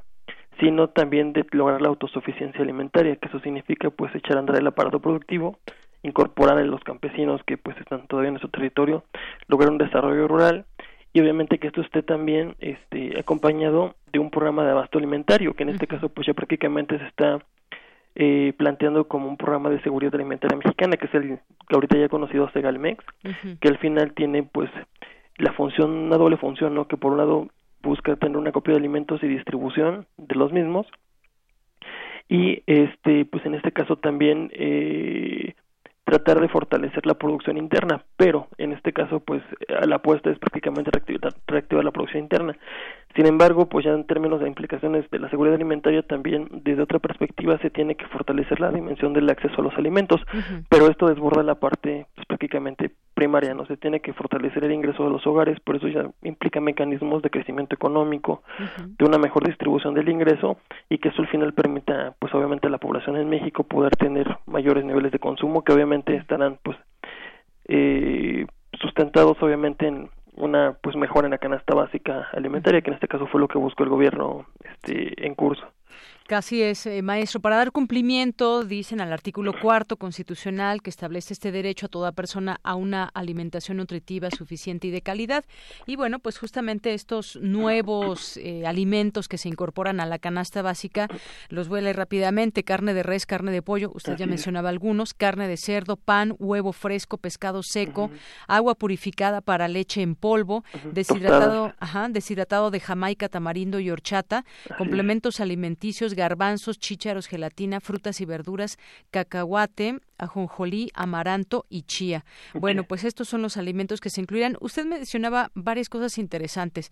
Eh, mm, este tema de la producción regional. Sabemos que en algunas regiones se producen eh, mejor algunas cosas que otras. Esta autosuficiencia alimentaria y la producción interna. Creo que son tres elementos que debemos de tomar en cuenta para que esto vaya de la mano con esa buena alimentación, pero que también se reactive, digamos, por ejemplo, esa producción regional de algunas partes de nuestro país, ¿no? Eso es interesante esto que menciona. Sí, claro, y bueno, aquí también habría que mencionar dos cosas, ¿no? Que, sí. que por lo menos de forma personal considero que este lo ha tenido ya claro el, el gobierno actual y sobre todo ahorita en estos momentos que tenemos, pues valdrá la pena decir un desastre alimentario, tenemos, heredamos un desastre alimentario, ¿no? Pero el primero de ellos tiene que ser que los alimentos en México ya deben de ser producidos internamente para lograr la autosuficiencia. Uh -huh. Y el otro es que el sistema económico ya debe estar dispuesto a pagar el costo de producir los alimentos internamente, independientemente del costo que esté sea. Uh -huh. ¿Y esto qué quiere decir? Porque al final esto desestructura cadenas productivas al interior del país por un lado por la cuestión del empleo mencionaba rural digamos, campesinos que tuvieron que emigrar, pero por el otro porque también esos productos, digamos, básicos o materias primas también son mecanismos, o en este caso, pues, la base para, el, como decía, encadenamientos de pues procesos productivos, ¿no? Que son abastecidos, como fue en el periodo, digamos, de los 40 al 70, 75, que el campo mexicano abastecía muchos de los insumos del sector industrial. Entonces, esto prácticamente se perdió también, aunado a una parálisis industrial de nuestro aparato eh, productivo. Y pues obviamente también por ese por ese lado se tiene que pensar obviamente ya no en un esquema que pueda ser funcional digamos hoy comercial o de libre mercado sino más bien atendiendo buscando solucionar las necesidades de consumo interno de la población Así es. Mire, nos escribe, por ejemplo, María Humberto Hernández y nos dice, la canasta básica debe fijar el mínimo deseable. Ahora se requiere rescatar la producción de los bienes que la conforman, de los bienes, eh, lo que también reconstruirá tejido social en comunidades, que es justo lo que nos está diciendo, maestro. Claro que sí. Sí, y al final también, bueno, habrá que ver otra cosa, ¿no? Eh, que la canasta básica regularmente, o por lo menos el contenido de la canasta básica o el costo es utilizado para eh, trazar los umbrales de pobreza sobre todo, por ejemplo, los umbrales de pobreza, digamos que históricamente se habían eh, trazado, enfrentado, abordado, pues eran, por ejemplo, los que trazaba el Banco Mundial, que es la medición un poco más minimalista, ¿no? Es decir, bueno, ¿cuánto es lo mínimo necesario para que una persona se alimente y pueda sobrevivir? Pero esos umbrales, por ejemplo, que en la década de los 90, todavía en el 2000 tenían mucho, mucho, mucha difusión, era que una persona puede vivir con un dólar al día, ¿no? Pero esto era incomprensible y totalmente inaudito porque pues una persona no puede vivir con un dólar al día pensando que cobra el mínimo de alimentos cuando pues los alimentos tendrían que ser también cocinados, tendría que tener un techo donde prepararlos, en fin, ¿no? Entonces, esta ampliación de la canasta básica también tiene que ir por ese lado de reconocer los derechos, sobre todo alimentarios de la población, como usted mencionaba en el artículo 4 constitucional, pero también ser la base para una medición pues de la pobreza un poco más integral, ¿no? Que no sea minimalista y que obviamente nos dé un dato más preciso de cuántos son las personas que padecen algún tipo, un grado de vulnerabilidad, sí, pero sobre todo ya de pobreza, ¿no? Y en este caso la más, digamos, grave pues es la pobreza alimentaria. Así es. Y bueno, pues eh, me parece que queda expuesto este análisis, y por supuesto interesante, de lo que viene acompañado no es solamente agregar estos productos alimenticios a la canasta básica, sino que, también tienen una razón de ser en términos de plantear en este momento la autoeficiencia alimentaria, la producción interna, la producción regional y bueno, pues seguramente podremos seguirlo platicando en otro momento si nos lo permite maestro para ver pues ya mientras el tiempo pase, cómo se ha revitalizado también esta producción general eh, regional o la autoeficiencia alimentaria. Sí, claro que sí, con todo gusto. Y bueno, pues sobre todo nada más quería mencionar algo rapidísimo. Sí. Que qué importante ahorita va a ser, por ejemplo, que esta propuesta de canasta básica que ha implementado el gobierno actual, pues decía yo, este, se pueda poner, eh, digamos, la mirada sobre la calidad, porque también esto es digamos, parte importante para otros fenómenos que se presentan actualmente que ya tienen una connotación, por ejemplo, de emergencia sanitaria, como es la epidemia de sobrepeso y obesidad que tenemos, lo que en gran medida se explica, por ejemplo, por el consumo pues de comida rápida, comida chatarra, y que desafortunadamente ha sido resultado de la transgresión del patrón alimentario nacional, ¿no? Justamente. Todo esto va de la mano también, por supuesto, con la salud. Y por último, muy rápido, maestro, también se incluyeron pilas en esta canasta básica. Pues de hecho es algo sorprendente. No tengo pues todavía a ciencia cierta una respuesta del por qué, ¿no? Este, pero eh, bueno, obviamente explicaría por ejemplo el detergente en polvo, la crema dental, que es lo que ya estaba previamente incorporado, pero aquí la pila sí, pues me parece sorpresivo. Habría que indagar muy bien por qué fue incorporado, pero pues imagino quizás como son zonas marginadas que pudiera ser para algún tipo de, pues digamos de. De complemento, ¿no? Quizás en términos de la preparación de los alimentos, no sé. Eso sí, este, pues me llamó mucho la atención. Claro, vamos, vamos a investigarlo. Yo tampoco me llamó la atención pilas y pues bueno, no, no sabemos exactamente, pero pues seguramente en algún momento podremos tener esta información que, que surja por ahí, el porqué, de... el porqué de las pilas en la canasta básica. Bueno, maestro, por lo pronto le agradezco muchísimo estos minutos aquí en Prisma RU de Radio UNAM. Al contrario, muchísimas gracias. Hasta luego. buen día, estamos en contacto. Claro que sí, muy buenas tardes. Fue el maestro en economía por la UNAM, Agustín Rojas Martínez, investigador del Instituto de Investigaciones Económicas. Pues sigamos platicando este tema y a ustedes qué les parece eh, los nuevos alimentos en la canasta básica. Continuamos. Porque tu opinión es importante, síguenos en nuestras redes sociales, en Facebook como Prisma RU y en Twitter como arroba PrismaRU. Relatamos al mundo. Relatamos al mundo. Continuamos dos de la tarde con 35 minutos. Ya está en la línea telefónica Pita Cortés. Si han escuchado Radio Educación, ya han oído su nombre. Pita, ¿cómo estás? Muy bien, Deyanira. Contenta de escucharlos.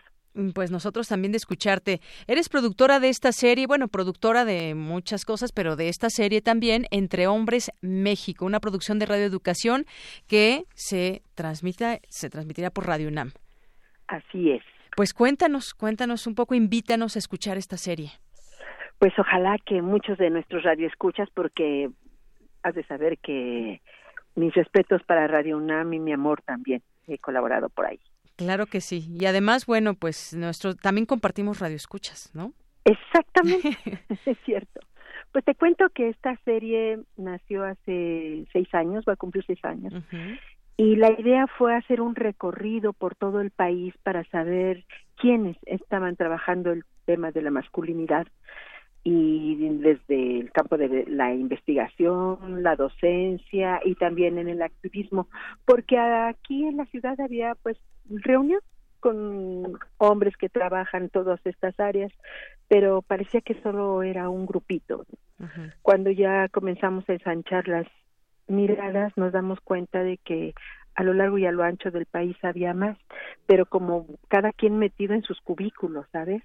Fue por eso que me dediqué a viajar por todo el país y ahí comenzó a ocurrir algo muy padre porque las personas de Tabasco me ponían en contacto con los de Campeche y los de Campeche con Yucatán y hasta me iban encargando, ¿sabes? Oye, va fulanita de tal, ahí se las encargamos, me daban hospedaje, muy bien, ¿no? Entonces así fue como se pudo hacer todo un registro de lo que son los hombres que están trabajando y las mujeres también en el campo de la masculinidad, qué está pasando con la masculinidad después de más de 40 años de un feminismo muy activo, ¿no? Que evidentemente esto les movió el, el tapete y también las estructuras sociales. Y los hombres muy ahora sobre todo los hombres jóvenes están muy en, en, como en una crisis de no ubicarse bien porque no están de acuerdo ya con un machismo tradicional pero tampoco como que logran perfilar su nueva forma de, de comportamiento. Y ese es el asunto del programa. El programa va mostrando que la masculinidad así como con el feminismo tiene diferentes expresiones y que encontrarla que a ellos les les ponga gusto, les sientan bien, se sientan cómodos, eh, pues es la mejor manera de ser como personas más realizadas, ¿sabes? Hoy muchos jóvenes tienen claro, por ejemplo, que no quieren ser papás. Y poco a poco van entendiendo que esa es una decisión muy personal y que por lo tanto quienes tienen que tener cuidado de no ser papás son ellos, no quien es su pareja, ¿no? Entonces, bueno, por ahí hay muchos temas de los que pues dime tú qué te gustaría que te dijera. Claro, por ahí va, por ahí va esta serie entre hombres México, un viaje sonoro para responder a la pregunta de los hombres qué pensamos. Y esto que nos hablas, Pita Cortés, de este recorrido por el país eh, para conocer esas voces, esos intereses también eh, de los hombres sobre ese tema de la masculinidad. Nos platicabas un poco de esta experiencia en Tabasco, pero también en muchos otros lugares. Eh, escuchar esas voces será sumamente interesante. Dinos qué, cuál es el horario y días en que se va a transmitir la serie. Pues, pues ahí en el Radio UNAM me estaban diciendo que tienen dos horarios matutinos y otro me parece que a mediodía. Ahorita los buscamos porque no los tengo yo aquí a la mano, pero queremos invitarlos a todas las personas que nos están escuchando. Es una, una, una, producción de Radio Educación que se va a transmitir aquí con nosotros en Radio UNAM. Pero fíjate, por ejemplo, eh, como también aquí se ha buscado mucho la relación con investigadores y académicos, pues muchos de ellos son de la UNAM. Entonces vas a ver y maestros tanto de CEU como de los de Iztacala y de, de la ENEP que han también trabajado el tema y que han publicado libros o han desarrollado conferencias, porque hay una agrupación en México que se llama la Asociación Mexicana de Estudios de Género de los Hombres, sí. AMEG, y todos ellos eh, cada dos años se reúnen para presentar trabajos de investigación y muchos de ellos pertenecen a la UNAM. Entonces, pues también es un trabajo en el que nuestra alma mater está metida de, lleno, ¿no? Así es, y muy importante esa voz. ¿Perdón? Sí, muy importante estas voces y ahorita digo, ya tengo los horarios, pero... Ah, perfecto. Mira, va a transmitirse eh, inicia el lunes próximo y la transmisión va a ser de lunes a viernes a las 6.30 en, en FM y la repetición a las 5.30 de la tarde. Ah, y luego en AM a las 6.50 de la mañana y la repetición a las 3 de la tarde. Ándale, no, no, me, no pude grabarme, perdón, los horarios. Aquí están ya para que la gente eh, pueda escuchar esta serie. Y bueno, nos decías, Pita, ¿qué más nos ibas a decir? Pues sobre todo el tema que a mí me interesa mucho destacar es que mm, cuando se habla de masculinidades hay una falsa dicotomía de que pareciera que ahora hay que hacer cosas por los hombres y dejar de hacer eh, trabajos acerca de las mujeres. No, para nada. La idea de la serie y de muchos de los compañeros que, que colaboran con este espacio pues en realidad se trata de generar una nueva cultura de género. El género atraviesa todo, todo lo que nos está pasando ahora y tenemos que tener como los ojos muy abiertos de cuál es, digamos, la nueva manera de transitar, o no nueva, una manera de transitar a nuevos comportamientos que nos ayuden a llevar una relación, relaciones más tranquilas, más pacíficas, más amorosas, en todos los casos, socialmente, familiarmente, es un, un, punto que es muy importante para nosotros, es el de la paternidad. eh, entonces tenemos muchos temas desarrollados sobre la paternidad justamente. Y algo que te quería decir es que mm, este programa nace de un contacto permanente con un grupo, este grupo nacional que, que también está integrado por personas de diferentes estados de la República, que se llama Cómplices por la Igualdad. Este grupo de Cómplices por la Igualdad es una expresión mexicana, por decirlo así, de un grupo global que se llama Men Engage. Este grupo Men Engage eh, tiene representaciones en todos los países, eh, en América Latina varios de ellos, pero México no quiso ponerse Men Engage México. Decidimos que queríamos tener un nombre en español y por eso nos llamamos Cómplices por la Igualdad, Men Engage México. Y luego estos grupos de América Latina trabajamos también en conjunto a través de una agrupación que se llama MELA, que es eh, masculinidad, eh, sí, masculinidades Latinoamérica. Entonces, si te das cuenta, hay una expresión nacional, otra regional a la que a la que estamos integrados y una global de la que formamos parte todos, que se llama Men Engage. Muy bien, pues hagámonos cómplices por la igualdad y escuchemos este, este programa Entre Hombres México, eh, que va a iniciar el próximo lunes. Es una producción que tú haces y de la cual pues nos acabas de hablar, me parece, de manera muy amplia y que nos dan ganas de escuchar esta serie y que todos la escuchen, todos por ahí, todos son mujeres, hombres, quienes estén en esta frecuencia, que es mucha gente, la escuchen con mucha atención y nos hagan llegar, por supuesto, sus opiniones. Pues, sí, Pita sí, Cortés, fíjate que sí, dime, dime. rapidísimamente te cuento que está en la página, se llama www.entrehombres.net. Ahí van a encontrar, son programas de 10 minutos, pero si quieren encontrar eh, las conferencias completas, porque también están en la nube, digamos, las conferencias com- completas y congresos completos. Ahí mismo en la página encuentran el, la liga que les permitiría llegar a las conferencias completas a veces de cuatro horas, ¿no? Muy bien. Encontrarán diez minutos en el programa, pero la expresión completa está ahí. Y a muchas mujeres eh, les ha interesado el tema porque les ha podido ilustrar sobre hacia dónde pueden ir las masculinidades y muchas de ellas tienen hijos. Así es. Bueno, pues vayamos a esta página www.entrehombres.net.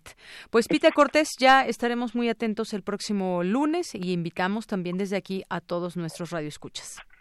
Pues como siempre, Deyanira, es, es un placer estar contigo en este espacio y por supuesto con los radioescuchas de mi queridísima alma mater, la UNAM. Muy bien. Y bueno, pues también un abrazo allá a todos en Radio Educación. Ojalá tengamos oportunidad de saludarnos personalmente, Pita, muy pronto. Ya lo haremos. Muchas Un gracias. a todos. Igualmente, hasta luego. Pita Cortés, por- productora de esta serie Entre Hombres, que empieza, Entre Hombres México, que empieza el próximo lunes, FM 6.30, repetición 5.30 de la tarde, en AM a las 6.50 de la mañana y la repetición a las 3 de la tarde. Continuamos. Relatamos al mundo. Relatamos al mundo. Queremos escuchar tu voz. Nuestro teléfono en cabina es 55 36 43 39. Porque tu opinión es importante, síguenos en nuestras redes sociales, en Facebook como Prisma RU y en Twitter como arroba PrismaRU. Prisma RU. Relatamos al mundo.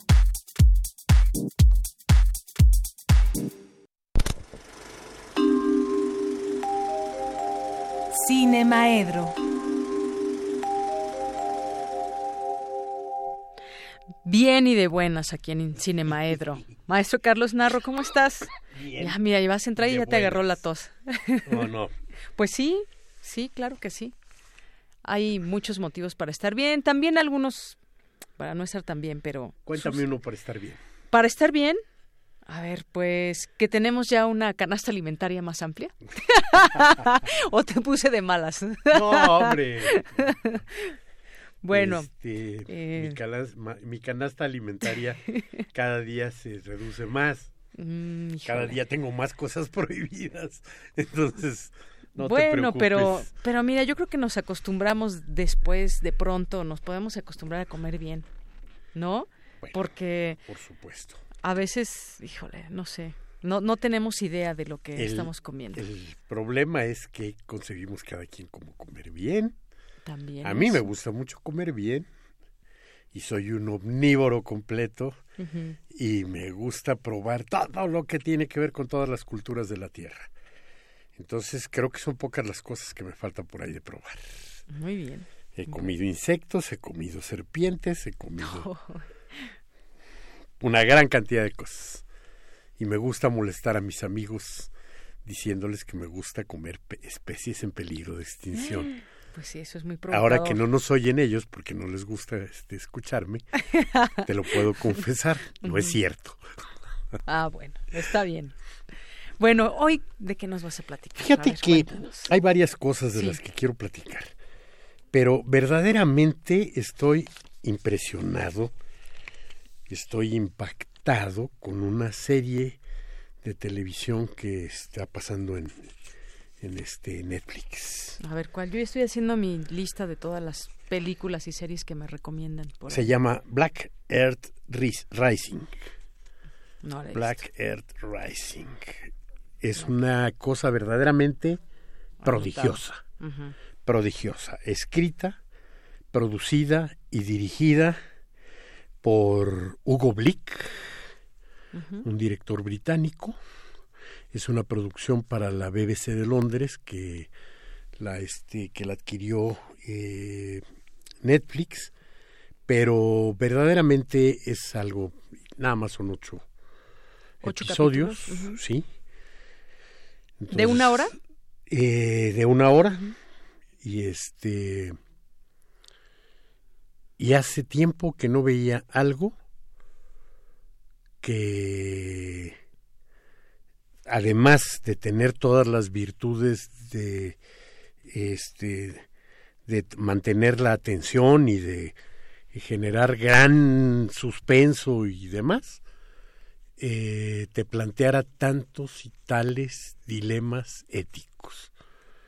Es una serie que tiene que ver con el genocidio de los años 90 en Ruanda, pero desde una visión eh, de la legalidad y de lo que implicaron las intervenciones de distintos países, señaladamente Francia y Inglaterra, y para ir encontrando las responsabilidades en el genocidio de, y es un thriller político tremendo y con unas actuaciones verdaderamente impecables, maravillosas.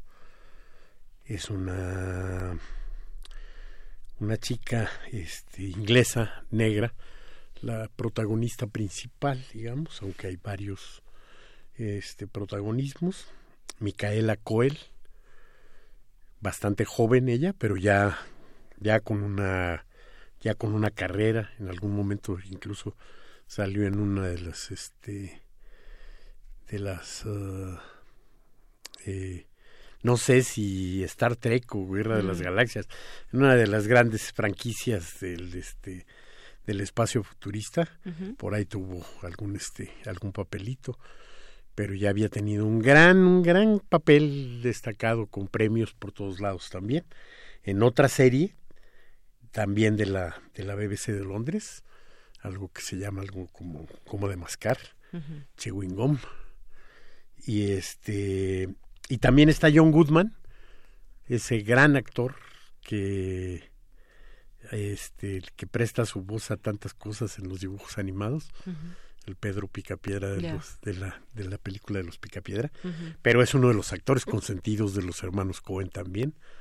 Yo creo que sale como en unas ocho películas de los de los Cohen. O sea, de hecho lo vi, lo primero que pensé fue en, en los este en los Cohen.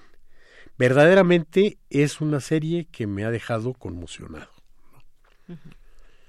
Me no me pasaba así de estar en algún lado haciendo algo y decir tengo que llegar a terminar de ver eso en la televisión. ¿no? Y de seguro te la aventaste en dos días. Me la aventé en dos días. Mira, me la aventé en dos días. Es- así pasa cuando pues, te picas, quieres terminar en, en, en- Sí. en un día, si es posible, pero bueno, ocho horas sí está un poquito difícil, pero quizás en dos Sí, no, bueno. la podemos terminar. Y, y me lo hubiera aventado en un día si no fuera porque ya empezamos clases. Y entonces el martes tenía yo que estar a las 7 de la mañana en ciencias políticas. Y entonces por ahí Tenías que dormir un poco. La una de la mañana dije ya es hora de dejar de ver. Pero sí Black es, es una, una, una serie verdaderamente sorprendente. Es una serie que te va a conjuntar los que les gustan las este las eh, películas de juicios y de todas las cosas legales, las van a encontrar ahí. A quienes les gusta todo el asunto del espionaje, lo van a encontrar ahí. A los que les gusta todo el suspenso, lo van a encontrar ahí. Y verdaderamente con una profundidad y con una vamos terminé de ver el primer capítulo Ajá. y le puse pausa no, No podía yo eh, digerir toda la información contradictoria que este que estaba recibiendo. Y la realización es impecable no me sorprende además el este este Hugo Blick que lo voy a lo voy a googlear lo voy a buscar porque supongo que ha hecho muchas cosas ya pero me pareció notable y notable como las tres cosas que hace produce dirige y este y escribe la este la serie. Y todos sus personajes tienen carne y hueso, no hay nada de relleno por ahí, no, o sea, están desarrolladísimos y con la complicidad, por supuesto, de sus actores, Pero este, yo creo que el gran responsable de la de la serie es este Hugo Blick. Muy bien. Bueno, pues ya aquí anotada, hay que pues le invitamos a nuestro radio escucha si quieren ver esta recomendación y que nos platiquen qué les parece. Y pues sí, de pronto darnos tiempo también para ver estas series, además de todo lo que tengamos que hacer. Hay cosas muy interesantes también ahí en, en Netflix. Yo la verdad es que mm, soy de las que no tengo tanto tiempo. Intenté ver Black Mirror, pero pues ya No, hombre. no me dio tiempo. ¿Esa no Eh, te gusta? Sí, cómo no, cómo Ah. no, cómo no, es una serie también poderosa y sé que sacaron una película este y que también está en, en Netflix, pero no siempre tengo tiempo de estar buscando las cosas, ¿no? Sí, sí, sí. Y de pronto, bueno, pues este eh, caen porque caen, entonces este quién sabe cómo se va eslabonando ahí, cómo voy ligando de una a otra. Bueno, El domingo vi una película muy buena también, una, peli una producción Netflix, verdaderamente buena, una película que se llama La Colonia, una película con esta chica que este que era Herminia en este en la saga de Harry Potter, eh, Emma Watson. Emma Watson. La Colonia, una película sobre el golpe de Estado en Chile, o no, en el contexto del golpe de Estado en Chile, sobre una columna, una, una colonia de fanáticos religiosos, pero que fue utilizada para la tortura y para la fabricación de gases tóxicos y cosas, algo así de lo más siniestro de todo el pinochetismo. Y bueno, pues la película es verdaderamente estupenda. Y como de pronto, bueno, cuando la termino de ver, me aparece ahí como propuesta de la propia pantalla por la relación golpe de Estado en Chile, un documental este, sobre Víctor Jara. híjole, ni siquiera me acuerdo cómo se, este, cómo se llama, pero bueno, lo ligué inmediatamente, dije, pues vamos a ver, sigámonos este, con el ¿Y también te gustó esa de Víctor Jara? ¿Cómo no?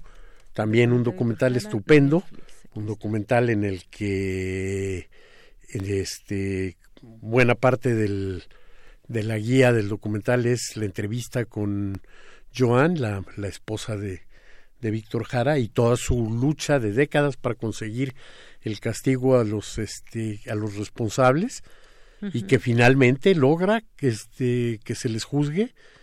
Y estamos hablando de hace un año, ¿no? O sea, se les juzga en el 2017. Y, y es una de este las nuevas producciones de Netflix. Sí, sí. Bueno, yo todavía no termino de ver El Chapo, por ejemplo. A mí no me gustó, a ver, yo la no, dejé. La, la terminaste o la No, dejaste a medias? No, la dejé a medias. ¿no? Yo todavía no la termino. ¿Sabes que de ¿Cuántas pronto me disgusta Tres, me mucho? No me me acuerdo. disgusta mucho que, na- que, que no que no sean claros y que no se pongan a reflexionar. Una de las cosas que yo siempre me planteo es cuando estoy viendo las cosas es a ver de dónde vino la lana, ¿no? O sea, no estás hablando de este de gratis, ¿no? Y, y de dónde Te vino dejan la lana. entrever cosas. Tú dices, digo. bueno, no tienes por qué ser tan apasionado defensor de un delincuente como este Joaquín Guzmán eh, lo era, ¿no? Entonces, lo único que me queda claro ahí es la sospecha de que el dinero pues, viene de por allá, porque en el fondo hay ahí una intención de enaltecer y que obscurece la verdadera historia de la de las este de todo el tráfico de drogas, ¿no? Cuando te das cuenta, por ejemplo, que ahí el O sea, señor de los cielos. Ajá. aparece como una figura este no solo secundaria, Ajá. sino como un agente del gobierno mexicano infiltrado en los este eh, grupos del narcotráfico, Ujú. tú dices eso es verdaderamente banal, ¿no? Baladí estar eh, metiendo eso en, en, en los guiones, ¿no? O en Narcos México, Narcos México también. cuando la ves así y al tercer capítulo ya sabes que la el financiamiento viene de la DEA misma y que vas a ver una película que trata de enaltecer la figura de Camarena que por muchos lados se sabe que estaba demasiado infiltrado, demasiado comprometido con los cárteles de la droga. ¿no? Y entonces ahí es donde dices, porque si vas a hacer una película sobre narcos políticos, Ajá. ta, ta, ta, pues o vas a guardar este independencia o no me trates de engañar. A mí que me quede claro quién es tu patrocinador. ¿no?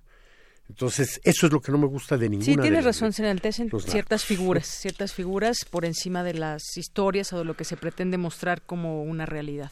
Pero bueno, Bueno, y pues me, por me siempre se nos va el tiempo de alguna manera. Y ahora yo quería, lo voy a hacer la próxima semana, este, hablar sobre algo de lo más importante que está ocurriendo en la Ciudad de México, que es Alfred Hitchcock. Hay una exposición que además debe estar en sus últimos días, porque Sí. originalmente estaba anunciada para el 10 de enero y ahora sé que cuando menos hasta el 7 de febrero la vi en la cartelera de la de la Cineteca. Así es. ¿no? Bueno. Y lo más importante no es tanto la exposición, sino la gran revisión que se está haciendo de películas de Alfred Hitchcock. Y el día de hoy, a las seis de la tarde en Cineteca Nacional, pasa Notorious. Tuyo es mi corazón. Una de las mejores películas de Alfred Hitchcock, una de las películas claves para entenderlo. y todos los días hay alguna película de él. ¿no? Es cosa de buscar el, este, el horario. Aquí los traía, pero bueno, platicaremos de esto y alguna otra cosa en la próxima el próximo programa del jueves. Así lo haremos. Muchas gracias, Carlos. Hasta luego. Son las tres en punto. Mi nombre es Yanira Morán, a nombre de todo el equipo. Gracias, buenas tardes, buen provecho. Hasta mañana. ¿De qué?